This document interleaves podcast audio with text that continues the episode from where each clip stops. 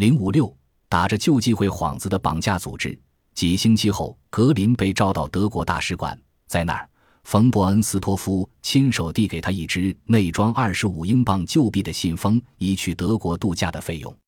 为了预防万一，冯伯恩斯托夫叫格林烧毁信封。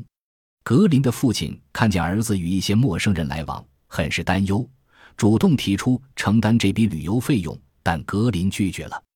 他仍沉醉于冒险的遐想之中，于是他与作家克劳德·科伯恩一起去了德国。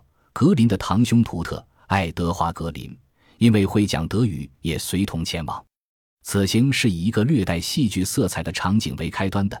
当他们安然登上去哈维西的火车，在包厢内坐定时，门突然被打开了，P 上尉溜了进来，在他们身旁坐下。他脸上因决斗而留下的伤疤，瞧上去比以往任何时候都狰狞可怕。后来，格林在《一种生活》里描写道：“车厢里的笑声戛然而止，我们竭力想使自己看上去像金符和身份的观察员。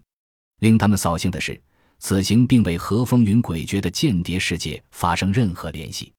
尽管 P 上尉的出现带有神秘色彩，但总的来说，这是一次平淡无奇的旅游。”在科隆，他们会见了一位政治领袖和一位实业家；在埃森，他们目睹了一家工厂因工人罢工而变得一片死寂。他们开始集体构思一部巴肯风格的惊险小说，可毫无结果。在爱德华·格林的记忆中，那次旅行是一次充满困惑的体验。我们坐在克鲁伯斯的会议室里听人演讲，格雷厄姆在做记录。旅游期间。他是个热情的同伴，但喜怒无常，情绪波动很大。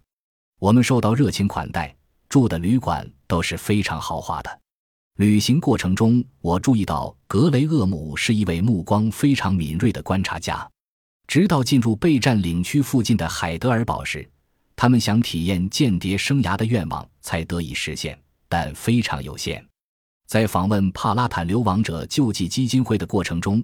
他们发现，这实际上是一个打着救济会幌子的绑架组织，头子是一名身穿灯笼裤、人称埃伯莱因医生的男子。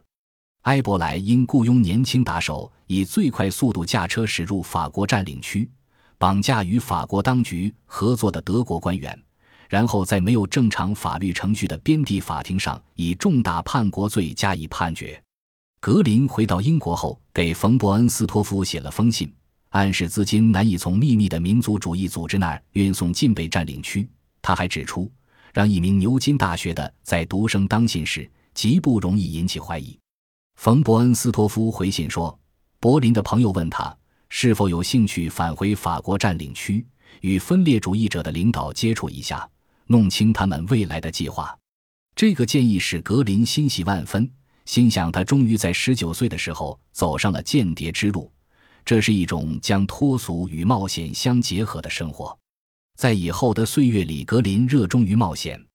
他在《一种生活》中写道：“我猜想，所有的小说家都有与间谍相似的地方：密切观察、偷听、探索动机、分析人物性格，为了文学甚至不讲道德。